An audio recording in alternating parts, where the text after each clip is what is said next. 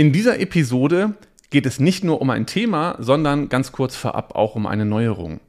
Denn du kannst diesen Podcast dir jetzt auch anschauen bei YouTube sozusagen als Videopodcast. Oder aber du bist gerade bei YouTube und siehst mich da. Das heißt, du kannst es dir auch anhören bei Podigy, wo ich den Podcast hoste, oder bei Spotify oder bei iTunes bei den Podcasts. Überall, wo es Podcasts gibt, wenn du es nur gerne hören möchtest.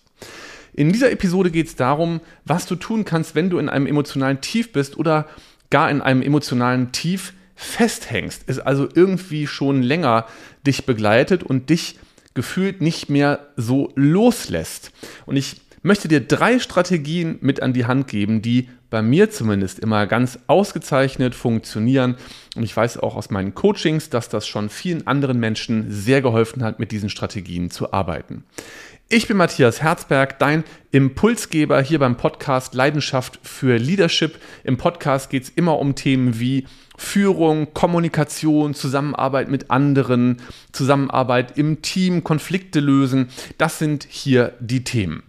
Da aber alles, was irgendwie mit dem Thema Führung zu tun hat, mit Selbstführung beginnt, widme ich diese heutige Folge auch übrigens aus aktuellem Anlass diesem Thema, was du tun kannst, wenn du in einem emotionalen Tief bist. Erste Strategie, bevor ich dir die verrate, möchte ich ganz gerne zu dieser Strategie hinführen. Im Augenblick, wir haben heute Sonntag, den 16. Oktober, machen ganz viele Menschen die Erfahrung, dass sie vieles, was in ihrem Leben passiert, nicht mehr selber steuern oder kontrollieren können. Für mich war es gefühlt so, dass eigentlich mit Beginn der Corona-Pandemie die Leichtigkeit im Leben an vielen Stellen vorbei war. Dann hatten wir uns ja nach Corona so ein bisschen berappelt. Dann kam schon das nächste Thema, nämlich Putin ist in die Ukraine einmarschiert. Jetzt haben wir Energiekrise, Wirtschaftskrise, Klimakrise. Also für mich persönlich ist es auch an vielen Stellen so, dass ich denke, wo soll das noch enden? Und vieles entzieht sich natürlich meiner direkten Kontrolle. Das heißt, ich mache die Erfahrung, dass ich eben irgendwie ausgeliefert bin. Und dem kann man aber ganz bewusst was entgegensetzen. Und der Begriff, der jetzt hier ins Spiel kommt, mutet erstmal so ein bisschen sperrig an. Das ist nämlich der Begriff der Selbstwirksamkeitsüberzeugung. Wenn wir den jetzt mal entpacken, dann bedeutet das, wie wirksam erlebst du dich selbst in der Welt? Das heißt, erlebst du, dass du eine Wirkmacht hast, dass dein Handeln in dieser Welt einen Unterschied macht. Und ein Turbo-Tool, was ich dir dazu empfehlen kann, ist morgendliches Laufen gehen. Ich war jetzt heute Morgen wieder in den Laufschuhen direkt nach dem Aufstehen und zu deiner Beruhigung, ich laufe nicht schnell, ich laufe nicht lang und weit. Ja, äh, das ist für mich nicht besonders ambitioniert. Ich gehe aber laufen. Was macht das? Ich komme dann nach Hause, ich habe mir etwas vorgenommen und das dann gemacht. Das bedeutet, ich habe erlebt, dass ich wirksam war. Für mich ist es immer ganz besonders eindrücklich mit dem Sport, weil ich das körperlich tatsächlich dann auch wahrnehme. Das heißt, mein Puls geht, äh, mir ist warm, ich fühle mich hochgepowert, ich schwitze ein bisschen, ja. Das heißt, ich erlebe, ich habe mir was vorgenommen und ich habe das dann gemacht mit einer gleichzeitig sehr starken körperlichen Empfindung. Bei mir funktioniert es nicht so gut mit morgendlichem Yoga. Ich glaube, es hängt damit zusammen, dass einfach Yoga nicht so ganz mein Ding ist. Außerdem powert es für mich den Kreislauf auch nicht so hoch. Für mich funktioniert morgendliches Laufen gut oder auch Seilspringen weil das eben einfach dafür sorgt, dass ich mich selber als sehr wirksam erlebe.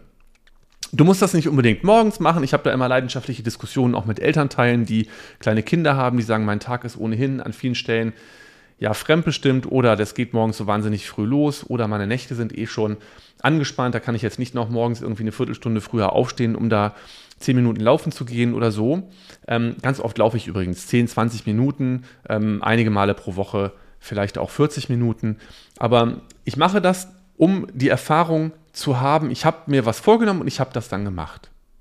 So, das ist die erste Strategie. Ja, also schraub mal an deiner Selbstwirksamkeitsüberzeugung und ähm, versuch das mal mit Laufen. Du kannst das natürlich auch mittags oder nachmittags oder abends machen. Es funktioniert genauso gut.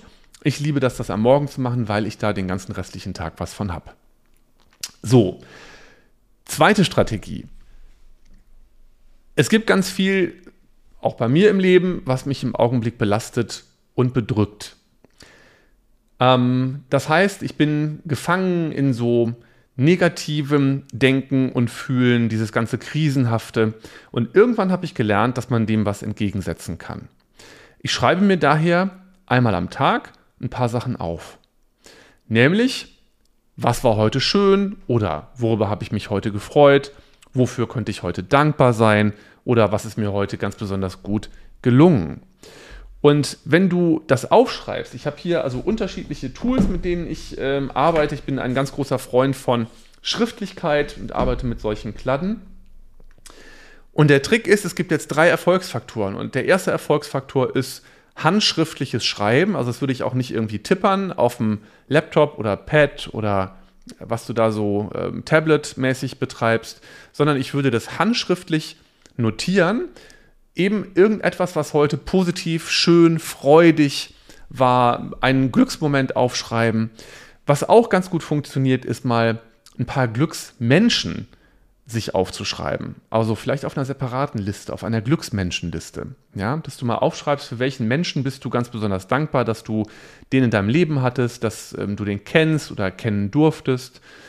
Und der dritte Erfolgsfaktor, also erstens ist Handschriftlichkeit, zweitens ist die Regelmäßigkeit und drittens ist nach dem Aufschreiben einmal ganz kurz vielleicht auch die Augen zuzumachen und sich einmal emotional mit dem, was du da gerade notiert hast, zu verbinden und das einmal in dir aufsteigen zu lassen als Gefühl. Ja, da wirst du dann merken, wie das ein inneres Lächeln auf dein Gesicht zaubert. Und das ist ganz gut für dein Gehirn, weil du es so ein Stück weit wirklich umprogrammieren kannst, wenn du das regelmäßig machst. Warum ist das tatsächlich so? Ähm, wenn wir uns mit Glücksgefühlen verbinden, beziehungsweise mit Glückssituationen, dann kannst du selber Glücksgefühle bei dir produzieren und dann gibt es auch Glückshormone. Also es wird sowas ausgeschüttet wie Dopamin, ja, dein Gehirn baut ein paar neue neuronale Verschaltungen. Also mach das einfach mal, das ist ja kein Aufwand, das dauert zwei Minuten. So, dritte Strategie und das muss ich im Augenblick, gerade im Augenblick wirklich sehr eindringlich empfehlen. Reflektiere mal deinen Umgang mit deinem Smartphone und mit deinem Nachrichtenkonsum. Wenn du x-mal am Tag auch Social Media übrigens aufmachst, ähm, WhatsApp, Insta, Facebook, LinkedIn, was es sonst noch alles wie gibt, du gehst zu Spiegel oder NTV, ähm, konsumierst dauernd irgendwelche Nachrichten, wie willst du da positive Vibes in dir entwickeln. Also ich empfehle dir unbedingt Newsfasten, ich empfehle dir unbedingt digitales Detox. Geh mal einen analogen Kaffee trinken. Das heißt, lass mal dein Telefon wirklich zu Hause. Ja, als ich das letzte Woche einem Coachy vorgeschlagen habe, zuckte der förmlich zusammen und sagte, oh Gott, ohne Telefon raus aus dem Haus. Da sage ich, ja, mach das unbedingt. Verlass mal das Haus ohne Telefon dann wirst du die ersten paar Minuten, vielleicht dauert es auch eine Viertelstunde, vielleicht auch eine halbe, wirst du dann denken, oh, wo ist mein Telefon? Ja, du kriegst vielleicht irgendwie einen Schreck, du denkst, Gott, habe ich das verloren?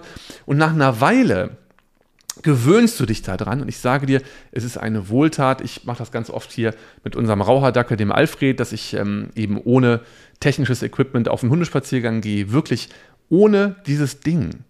Und du wirst auch merken, dass es einen Unterschied macht, ob du es wirklich zu Hause lässt oder ob du es dabei hast im Flight Mode oder gar ausgeschaltet. Es ist was anderes, wenn du das Ding zu Hause lässt. Ja? Früher sind wir ganz ohne solche Teile ausgekommen. Probier das mal aus. Ich fasse zusammen, was wir heute Schönes gehört haben. Drei Strategien, um emotionale Tiefs hinter dir zu lassen oder dich zumindest da ein bisschen draus zu lösen. Das ist ja ein Prozess, gibt ja auch ein bisschen Zeit dafür. Erstens, Zahle auf die Selbstwirksamkeitsüberzeugung ein. Mach was wie morgendliches Laufen, Seilspringen, push den Kreislauf hoch, mach ein bisschen Ausdauersport. Das hilft. Du musst das nicht lang machen, du musst das nicht schnell machen oder besonders weit laufen. Deswegen Selbstwirksamkeitsüberzeugung, pushen, Körper aktivieren, erste Strategie. Zweitens, ein Dankbarkeitstagebuch oder eine Glücksmenschenliste führen und dich mit diesen Gefühlen, die du dann bekommst, aktiv verbinden, eine Minute Augen zu machen, auf den Atem achten und diese inneren Bilder von diesem Glücksmenschen oder von dem, was dir heute Schönes passiert ist, in dir aufsteigen lassen, dich emotional damit verbinden. Drittens, Newsfasten und Handyumgang reflektieren. Das war's für heute. Ich wünsche dir noch einen kraftvollen, positiven, schönen restlichen Tag, Abend oder Nacht, je nachdem oder morgen, je nachdem, wann du das dir anhörst. Wenn dich diese Themen interessieren, dann komm auf meinen Newsletter. Da kannst du dich anmelden auf www.kommunikationskraft.de. Da gibt es ähm, was auf die Ohren oder zum Lesen. Ähm, ich informiere dich in dem Newsletter über Neuigkeiten, auch rund um meine Kommunikationskraft Akademie, die ich in den nächsten Monaten wieder neu auflegen werde. Oder wenn du in einem Unternehmen arbeitest, du möchtest Führungskräftetrainings, Teamworkshops oder Coachings haben, dann kannst du auf www.best-patterns.com vorbeischauen. Das ist meine Seite für die Unternehmen. Ich war das Matthias, bleib kraftvoll und zuversichtlich. Bis zur nächsten Episode. Ciao.